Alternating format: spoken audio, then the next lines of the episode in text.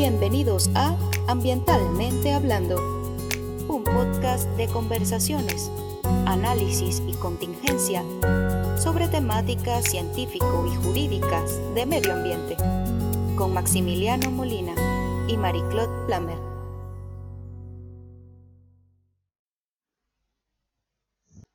Bienvenidos y bienvenidas a nuestro tercer capítulo de Ambientalmente Hablando, Derecho y Ciencia. Aquí estamos Marie-Claude Plamer y quien les habla Maximiliano Molina. El tema de hoy será, ¿existe discrecionalidad por parte de la SMA para determinar si inicia o no un procedimiento sancionatorio? O dicho de otra forma, ¿todo lo que difiere de la RCA corresponde a una infracción? Vamos inmediatamente al grano.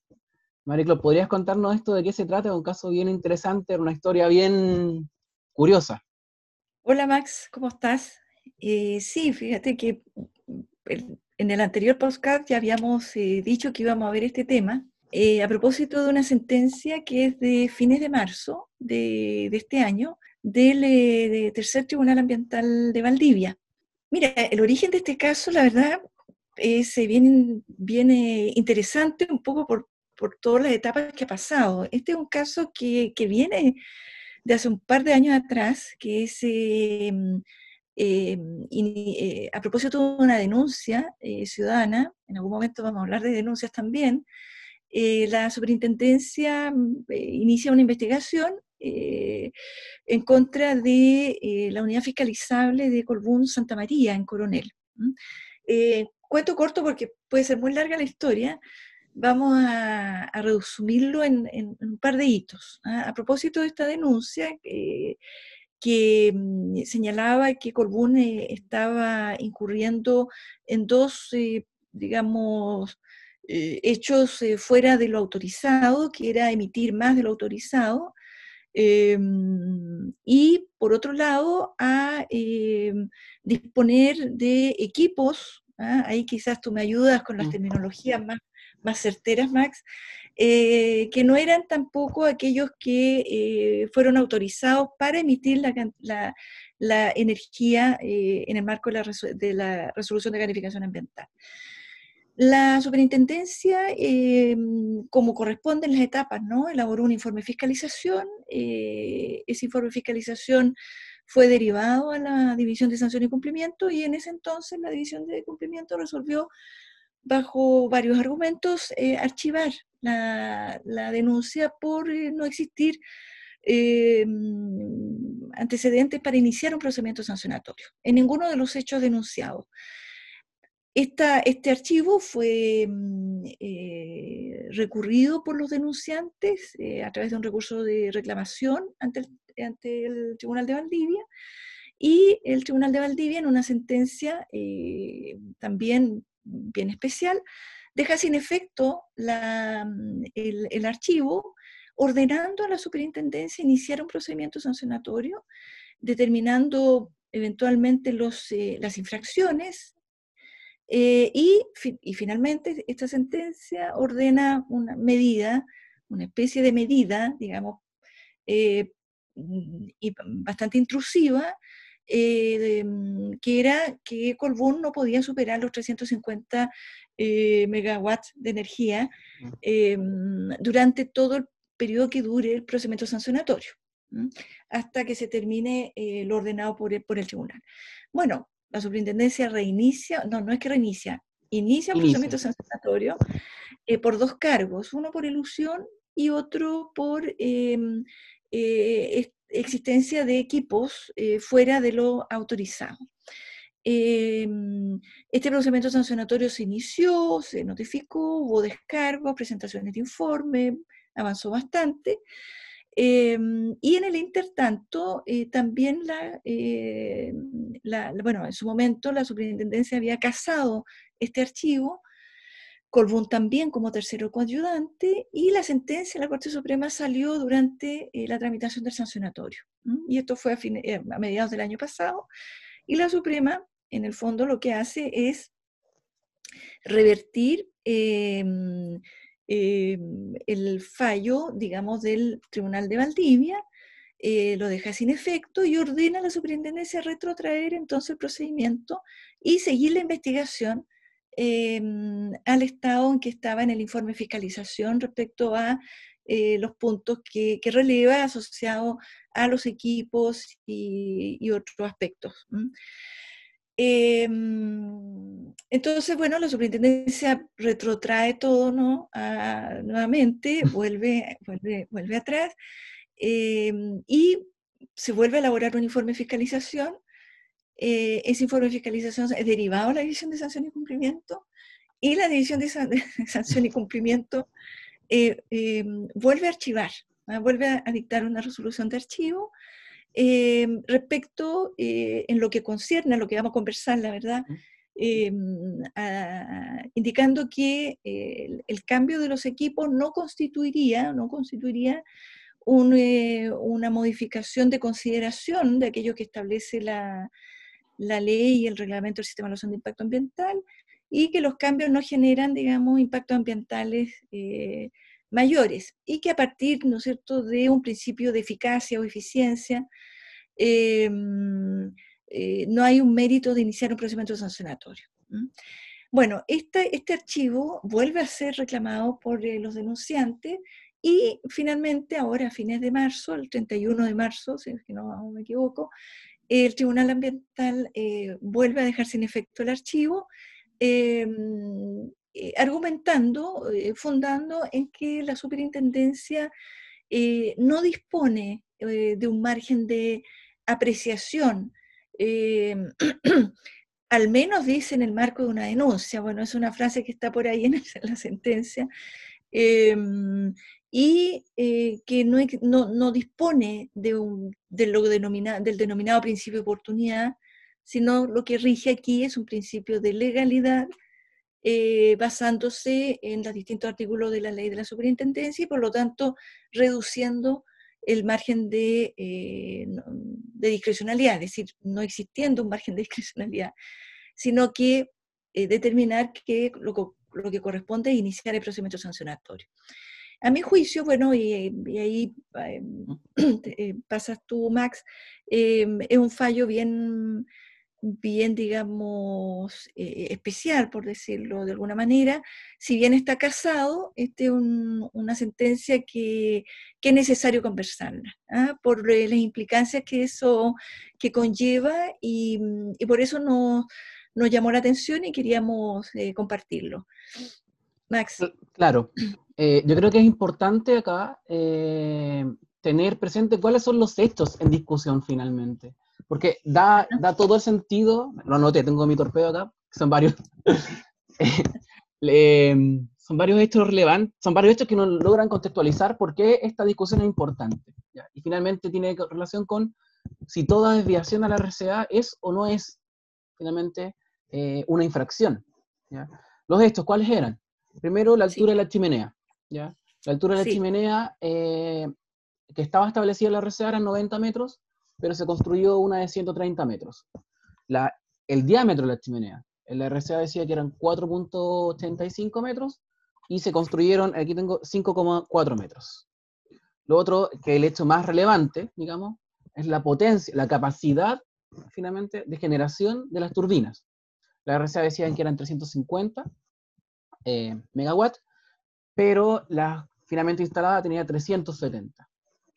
Eh, también había un generador y un transformador de mayor capacidad. Eh, eso eran los hechos de manera como objetiva, que no eran controversiales. Ni, de hecho, eso no era, un tema en discusión si el hecho era cierto o no, como ocurre en otros casos. Entonces, claro, aquí es donde el tribunal dice, efectivamente, aquí eh, esto es el hecho objetivo, no es controversial, esto hecho es una desviación a la RCA, y entonces debe iniciar el procedimiento sancionatorio en el marco de lo que dice el artículo 35 de la ley. La superintendencia y también eh, Colbún, por su parte, decía que estaba ese margen, ¿cierto? Eh, como un argumento principal para no iniciar el sancionatorio, decía que esto no tenía efectos y eran eh, elementos formales, ¿cierto? ahí, ahí, ahí está esa discusión de cuánto la superintendencia puede jugar la discrecionalidad justamente que tiene para determinar ante situaciones que podrían ser formales, eh, iniciar un sancionatorio. Esto respaldado en un dictamen de la Contraloría, que sería bueno igual que nos comente en un momento, pero también eh, se me olvidó mencionar aquí es bien relevante, que la evaluación ambiental de, ese proyecto eh, autorizaba hasta 700 megawatts. Entonces, claro, el argumento para decir que esto no tenía efectos es que si bien la capacidad instalada era en 370, había un, un margen muy grande. Claro, pero ahí la discusión era, no, es que en realidad que cada turbina por separado tenía máximo 350. Entonces, claro, ahí uno se pregunta finalmente eh, cuánto, se, cuánto se puede mover la superintendencia. ¿Puedes contarnos un poco del dictamen de Contraloría bien brevemente? Sí, yo diría que hay un par de dictámenes, dictámenes digamos, más de uno, eh, entre el 2015 y el 2019, son dictámenes del actual, digamos, Contralor, en que, y que son citados por la superintendencia en sus, eh, en los, eh, ya sea en los, en, los recursos o en los informes a los tribunales o a la Corte Suprema, em, que permiten o que otorgan a la superintendencia un margen de discrecionalidad para efecto de determinar el inicio de un procedimiento sancionatorio eh, en la medida de eh, que exista la motivación y la fundamentación correspondiente. Em, esta, esta, forma de presentarlo por la, eh, por la Contraloría y, y, al cual la propia, digamos, el propio tribunal se hace cargo de eso, eh, indica que esa, ese margen de apreciación o ese razonamiento de la Contraloría respecto a ese punto eh, es ilegal, lo dice, digamos, la sentencia del tribunal. Em, por cuanto plantea que efectivamente eh, la discrecionalidad no puede aplicarse en un contexto de vacío legal, ¿ah? sino que eh, la discrecionalidad no es que no exista, existe y se supone que el legislador otorga discrecionalidad. Es el razonamiento que plantea el tribunal y que dice que en la especie, en la ley de la superintendencia, no habría ese otorgamiento de discrecionalidad. Y ahí se fundamenta básicamente en algunas disposiciones, como el mismo artículo 47 de la ley, cuando trata las denuncias, que utiliza un término eh, imperativo, ¿no? Eh, ordenará el inicio de un procedimiento sancionatorio cuando se trata de una denuncia y por lo tanto no da margen para efectos de determinar si inicia o no. Más aún el tribunal eh, discurre en cómo se construye el procedimiento sancionatorio en la ley y señala que el artículo 35 son infracciones eh, eh, de actividad, ¿no? asociadas a todas de peligro abstracto. Y por eso también está la vinculación con el 36, donde toda infracción tiene que ser calificada, ¿no? clasificada en un grado de, eh, de aquellos que establece eh, de gravedad, valga la forma de, señalarlo, o es gravísima o grave o es leve. De acuerdo a, cómo se fundamentó el archivo por parte de la superintendencia, el tribunal señala que al indicar que el fundamento del archivo es que em, este cambio de equipos que tú has señalado Em, son cambios formales, no son sustantivos, no generan nuevos impactos eh, y por lo tanto quedarían en una línea, según el tribunal, eh, de la categoría de leves, que no están dentro de la categoría del gravísima, ni en el A ni en el B del artículo 36, número 1, no generan daño, no hay daño ambiental, no hay afectación ni riesgo significativo a las personas. Y por lo tanto, caería en esta eh, clasificación residual, ¿no? Que es la carácter leve. Entonces, si, si, entendí bien, digamos, esa parte, como lo plantea el tribunal, es que en el, esto aplicaría en el caso de las denuncias, porque está imperativo. En el caso de que hay un hecho objetivo que se desvía del instrumento, en realidad aquí hay la palabra que, que, que, obliga prácticamente a la superintendencia a hacerlo. Sería distinto en las fiscalizaciones del proceso normal, del programa de fiscalización o subprograma, ¿cierto? Mm, bueno, perdona Max, ese es un alcance eh, que uno podría sostener, no sé sobre qué fundamento, es, es, tomarse sobre una frase que está ahí, que lo dice, dice al menos, dice respecto de las, de las denuncias. claro, de las denuncias, claro. Ah, y, lo otro, claro, el tribunal dice, no puede la superintendencia, te, estoy parafraseando por si acaso, a mi parte lo quiste, el, que dado que no puede argumentar que no hay efectos para decir que no hay infracción porque la situación de no hay efecto ya está considerada la ley. Y eso implica probablemente una calificación leve, ¿cierto? Entonces, claro, uno se cuestiona aquí varias cosas porque finalmente lo que da a entender es que casi todo hecho denunciable, que objetivamente es una desviación al instrumento, eh, la superintendencia estaría obligada hacer algo, ¿ya? Lo que genera, lo que pone igual en jaque a la institución, como está ahora. ¿Cómo esto impacta finalmente la gestión de la, de la SMA? Exacto, por eso Max, tú lo has dicho muy bien, porque en el fondo, más allá que uno esté de acuerdo, digamos, porque aquí uno navega en mares medios sinuosos, ¿no? Mm. En arenas movedizas, porque los límites son bien, eh, bien eh, eh, bien, los colores no son tan claros. Em, sí, yo creo que lo comentamos antes de iniciar el podcast, que yo creo que este fallo, claro, es de primera instancia, está casado, vamos a ver qué va, qué va a decir la Corte Suprema y haremos otro podcast, pero em, eh, este fallo, junto con el fallo de la Corte Suprema asociado al derrame NAP Quintero, del año 2017, son dos fallos, a mi juicio, em, bien, bien especiales que ponen en jaque a la, a la, institucionalidad, ¿no? a la institución. Eh, y, a la forma como, como está eh, eh, regulada. ¿ah? ¿Y por qué lo digo? Porque en el caso de la fiscalización en su momento, ¿no? que amplía el ámbito de la investigación, al menos en el fallo en Quintero, incluso más allá de los instrumentos de carácter ambiental. En este restringe, ¿no cierto?, totalmente la posibilidad de poder em, apreciar o ponderar la superintendencia eh, el inicio de un procedimiento sancionatorio frente a infracciones, entre comillas, porque estaríamos ante infracciones propiamente tal, pero infracciones menores, ¿ah? o, Em, o, de bagatela, como se podría plantear de otra manera. Em, ese margen, que es un margen difícil, es un margen que, que, no está exento de, de, discusión, ¿ah? em, pone a la superintendencia en una posición compleja, porque recordémoslo que la superintendencia dispone de, de una cantidad de, mucha carga eh, eh, y de informes de fiscalización eh, derivados a esta división de sanción y cumplimiento que, que exceden, digamos, la capacidad para estar haciendo procedimientos sancionatorios de cada uno de ellos, ¿ah? en forma, eh, dicho directamente, sin, sin muchos eufemismos.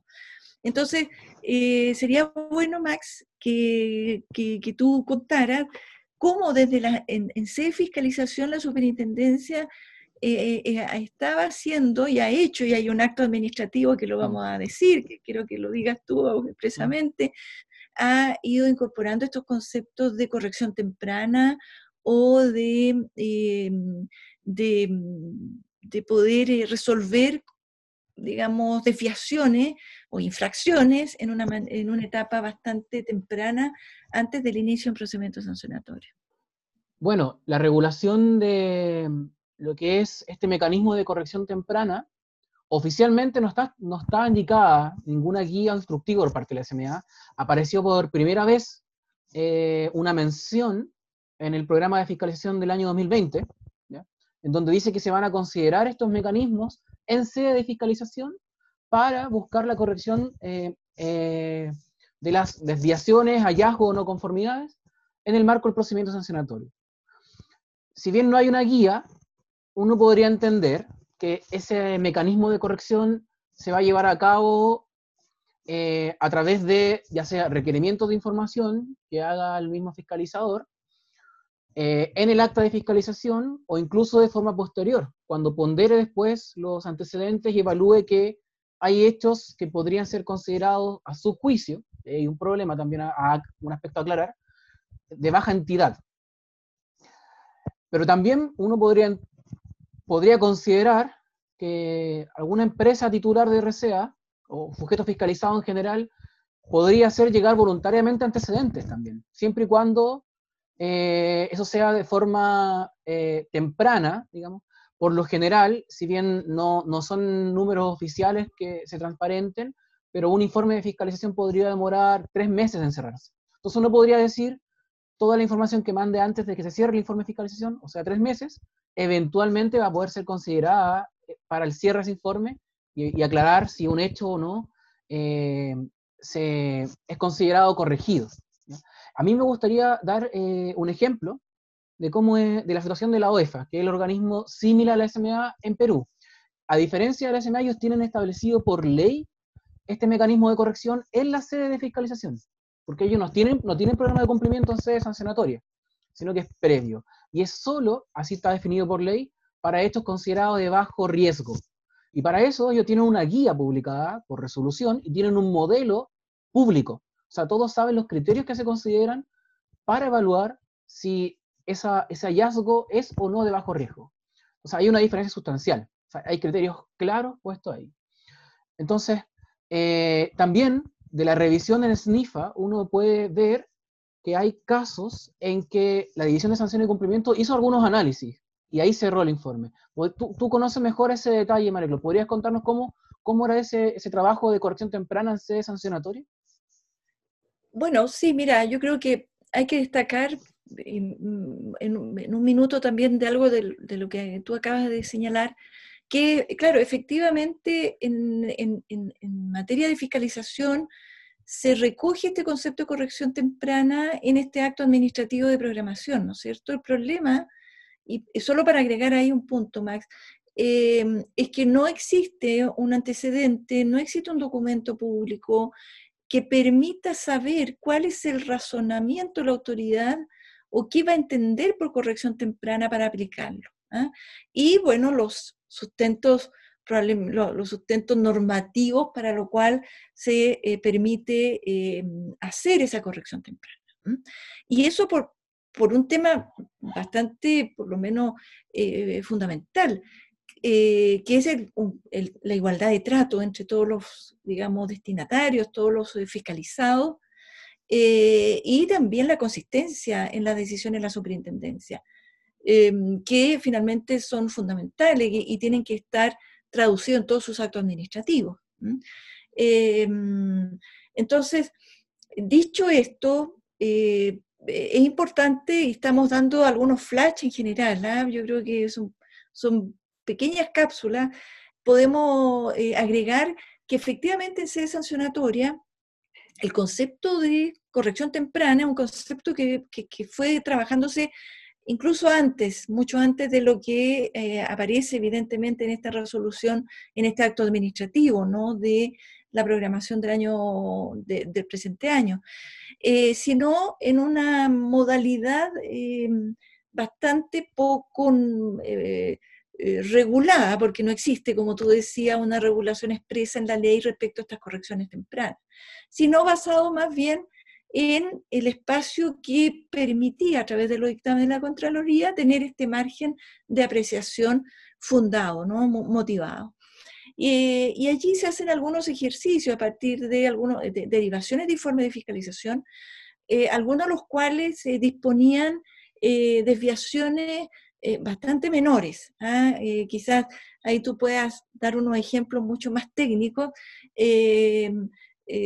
para ejemplificarlo bien, eh, como por ejemplo no disponer em, eh, sellado algunos, eh, algunos, digamos, recipientes que requerían un, típico, uno típico ahí ¿Mm? es, por ejemplo, el etiquetado y rotulado de residuos peligrosos. Que algunos estaban y otros no. Eso es un, ejemplo muy común. Bueno, hay informe de fiscalización que a veces se levanta uno o dos hechos como ese, digamos. ¿Ah? Entonces, ante, ese punto, eh, eh, se, plantea la necesidad de generar una instancia post-fiscalización y ya en una sede de revisión de los informes de fiscalización de eh, rectificación, de corrección, ¿ah? em, que acredite de una manera verificable, con medios de prueba em, serios, etcétera, que se corrigió dicha eh, infracción y por lo tanto se da por superado y se, no se inicia un procedimiento sancionatorio propiamente tal. Ahora, esta, referencia a la corrección temprana fue paulatinamente incorporándose en, los procedimientos internos, digamos, en la superintendencia y el acto más eh, público es la misma guía de eh, metodología de determinación de sanciones que en la versión 2, digamos, que es la, última que 2017. del 2017, final del 2017, eh, se incorpora una definición de corrección temprana en sede de la División de Sanción y Cumplimiento y se establece que si si existió ese, esa corrección, eh, se podrá considerar como un criterio positivo eh, en, el criterio de conducta anterior del artículo 40. 40E, que es, son todos otros criterios que puede considerar la superintendencia. Ahí hay pequeños, digamos, digamos, luces de cómo ha ido considerándolo la superintendencia. ¿ah? Y esto probablemente, a mí me gusta decirlo, pero por un estado de necesidad. Es decir, la superintendencia por un estado de necesidad ha tenido que abordar y buscar mm, formas de gestión para hacerse cargo de la cantidad eh, y complejidad, perdón, y de la complejidad de, eh, de, los, em, eh, de los temas que tiene que ver. Entonces sería bueno ahí, Max, mostrar esto, esto, qué es lo que significa de un punto de vista efectivo la carga eh, que hay para efectos de eh, los procedimientos sancionatorios eventuales. Claro. Un número a considerar primero es la cantidad de procedimientos sancionatorios que se han instruido desde el inicio de la superintendencia. Y según SNIFA son 1.182. El último año, 2019, cerró con 274, ¿no he notado? siendo la mayoría procedimientos de ruido, de norma, cumplimiento de norma de emisión de ruido. Ahora, ¿cómo contrasto eso para saber si es poco o no del volumen de lo que tiene que hacer la División de Sanción y Cumplimiento? Es el dato de cuántos informes tiene pendiente por analizar. ¿ya? Y tiene, eh, según datos oficiales, más de 13.500 informes de fiscalización por analizar. Eso en el acumulado de todos estos años. Entonces, si estoy sacando poco menos de 300 anuales y tengo 13.000, eh, evidentemente, eh, los números son bastante claros. Son dramáticos, diría yo. Son dramáticos, una gran, eh, para efectos de poder administrar y gestionar y dar la mejor respuesta desde un punto de vista sancionatorio, ¿ah? en, en, el contexto de las posibilidades que otorga la ley de la superintendencia.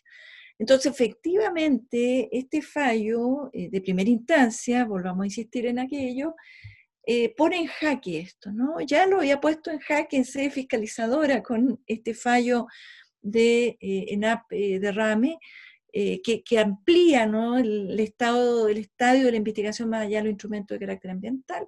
Este viene efectivamente a limitar este, esta, esta posibilidad de gestión menor. ¿ah? Eh, si bien yo estoy de acuerdo que es un terreno eh, pantanoso, un terreno complejo de abordar este concepto de corrección temprana, sí requiere, por parte de la superintendencia, si lo va, se lo quiere eh, abordar con, con, mayor seriedad y seguir trabajando en aquello, se debe trabajar documentos de criterios, se debe trabajar documentos de política sancionatoria que vaya determinando cómo son los criterios para abordar ¿ah? Eh, de tal manera que aquello sea conocido por todos y que ese criterio sea aplicado, digamos, de una manera consistente e igualitaria. Eh, y con los, eh, digamos, resguardos respectivos. Pero si el tribunal está diciendo lo que dice, aquello se restringe totalmente. Entonces, hoy día yo, uno ve que cada vez se van sumando materias, se van sumando razones para Em, eh, generar cambios normativos eh, importantes en la ley de la superintendencia, buscando modelos más eficaces y eficientes, como el que tú planteabas de Perú, que parece bastante razonable, ¿no es cierto?, que se inicia un procedimiento sancionatorio para aquellos, eh, digamos, incumplimientos que generan efectos a partir de ciertos umbrales que define la ley. Eh, para otros están destinados a corrección en una etapa muy temprana y en otros casos en, qué circunstancias se puede tener, optar a un incentivo al cumplimiento que em, eh, fuera, digamos, y una opinión personal, más bien fuera un procedimiento sancionatorio. Quizás pensar que el procedimiento sancionatorio eh, debiera estar eh, para, para, casos de mayor envergadura, ¿no? Y generar un procedimiento con mayores posibilidades, con mayores salidas, con salida alternativa, abreviado, etcétera. Bueno, te quería compartir un dato ahí. ¿Mm? Quería compartir un dato, disculpa que te interrumpí ahí. No, pero estaba pensando recién. Solo un dato curioso. ¿Sabes quién eh, ¿quién lidera los procedimientos de fiscalización en Perú? Me refiero con quién a los roles. Te comento que son abogados, generalmente ellos, justamente para hacer más eficiente el, modelo que, diseñaron, en la división que fiscaliza, que allá la llaman supervisión, son abogados los que dirigen las investigaciones, junto con los fiscalizadores e, eh, eh, especialistas más técnicos. Entonces así se aseguran de que las, de forma temprana también, eh, se, puedan, se pueden cumplir, eh, se haga una, investigación más robusta, en palabras simples. Claro. O sea, un dato curioso a propósito de lo que estamos hablando, me acordé. Pero, pero ciertamente eh, el modelo de la superintendencia tiende a generar estas concentraciones de muchos informes de fiscalización. Ese es otro tema que podemos tratar en algún momento. la, la cantidad de informes de fiscalización en, contrapeso a los procedimientos sancionatorios, cuál es, por qué se genera esa simetría. Yo tengo mi opinión ahí bien armada, bien formada al respecto, pero ciertamente por eso queríamos nosotros relevarlo en, este, en esta conversación y con poco tiempo que, lo, hacemos.